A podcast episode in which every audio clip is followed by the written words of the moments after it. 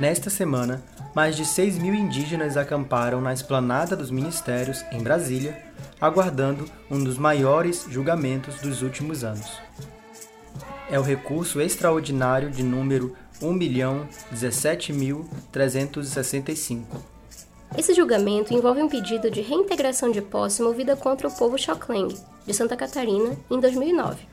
As terras desses indígenas foram reconhecidas pela FUNAI e pelo Ministério da Justiça, mas o Instituto do Meio Ambiente de Santa Catarina reivindica o mesmo território.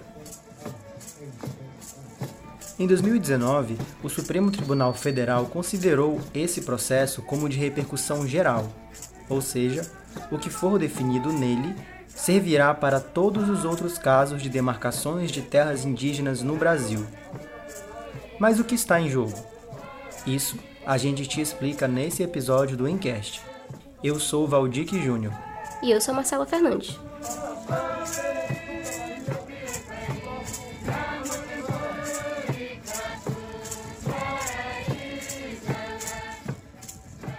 No processo que corre no STF, há uma discussão sobre o chamado marco temporal. É essa teoria que os ministros vão analisar e decidir se é ou não constitucional. Imagina que você está na sua casa e de repente desconhecidos invadem e te expulsam de lá. Depois, dizem que você só pode voltar a ser dono daquela residência se tiver como provar que estava morando lá em 1988, que é o ano em que a Constituição Federal foi promulgada. Em outras palavras, a teoria do marco temporal diz que só têm direitos às demarcações os indígenas que tenham como comprovar que estavam morando no território de interesse quando a Constituição entrou em vigor. O julgamento deveria ocorrer na quarta-feira, dia 25 de agosto, mas foi adiado para o dia seguinte, quinta-feira. Então, nesse novo dia, os ministros do STF adiaram novamente, dessa vez para o dia 1 de setembro. O motivo, segundo a corte, é que não haveria tempo suficiente para ouvir todas as pessoas naquele dia. A gente conversou com Eliésio Marubo, advogado indígena que mora no Vale do Javari, sudoeste do Amazonas. Ele está em Brasília, no acampamento dos indígenas. Oi, doutor. É, primeiramente, obrigado por falar com a gente aí diretamente de Brasília, do acampamento. É, eu queria saber como é que está essa expectativa em relação ao adiamento, como é que o senhor vê isso enquanto jurista e como é que está o clima entre os indígenas. Assim, da, diante da, da experiência que eu tenho com tribunais, tribunal ele tem um, uma forma própria de, de, encaminhar a pauta, sabe? Às vezes ele marca 20 audiências para um, um, um dia, a cada meia hora, e ele não vai cumprir aquele horário, vai, vai ter audiência que não vai se realizar naquele dia. Então ele tem uma forma muito própria de se resolver. Então eu não, eu não vejo como retaliação, embora seja um tribunal também político, né?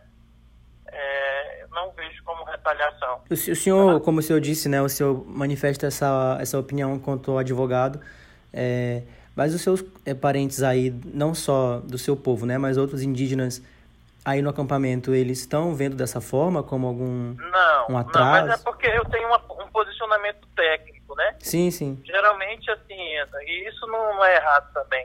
As pessoas do povo é, veem de uma outra maneira, assim como ultimamente tem existido uma exacerbada crítica em cima do, do STF, porque estão entendendo que ele tá, não deveria julgar da forma que julga.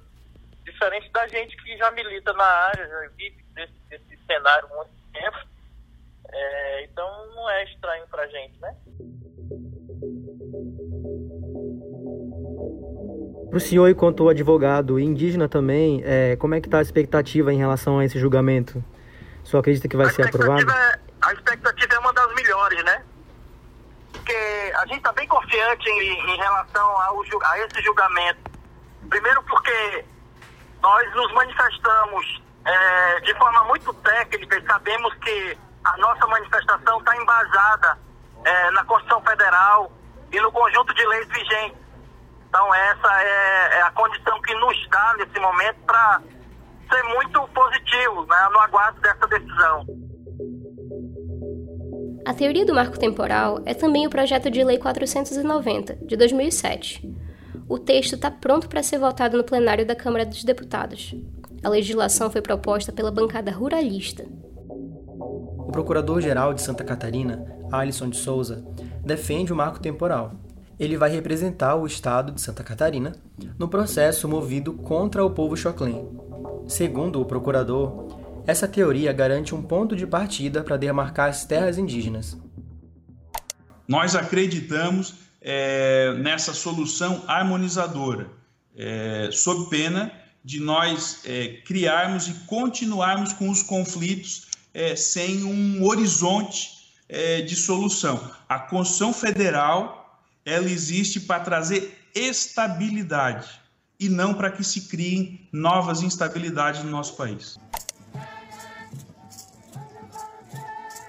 Nessa última parte do episódio, a gente vai te apresentar o cenário de demarcações de terras indígenas no Brasil. Dados mostram que esses procedimentos estão paralisados há anos. Segundo o relatório do Conselho Indigenista Missionário, existem atualmente 1.296 terras indígenas no Brasil. De todas essas, só 401 estão demarcadas. Outras 306 aguardam o procedimento demarcatório e por último, 530 estão sem providências. Em uma reportagem anterior, a gente entrevistou a ativista indígena Samela Sateré, do povo Sateré Maué. Ela falou sobre as dificuldades em conseguir essas demarcações de terras. Em um território que 13% são terras indígenas e o território era 100%, é muito pouco para a gente. As pessoas elas negam a nossa identidade, é como se o indígena fosse o mesmo que que encontraram em, desde a invasão. É, só que não é. E o indígena que encontraram durante a invasão foi o indígena ali costeiro, os pataxó e tudo mais, sem levar em consideração toda a diversidade que tem no Brasil. São mais de 300 povos, mais de 270 línguas que são faladas. E isso precisa ser dito. E dói, dói muito. Dói muito não poder falar a nossa língua, dói muito não estar no nosso território, dói muito não poder andar por aí com os nossos adereços para que as pessoas fiquem olhando é, com olhares maldosos, sabe? É, é bem difícil.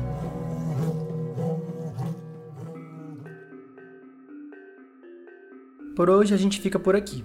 Você ouviu o Encast, podcast de reportagens especiais do Portal em Tempo.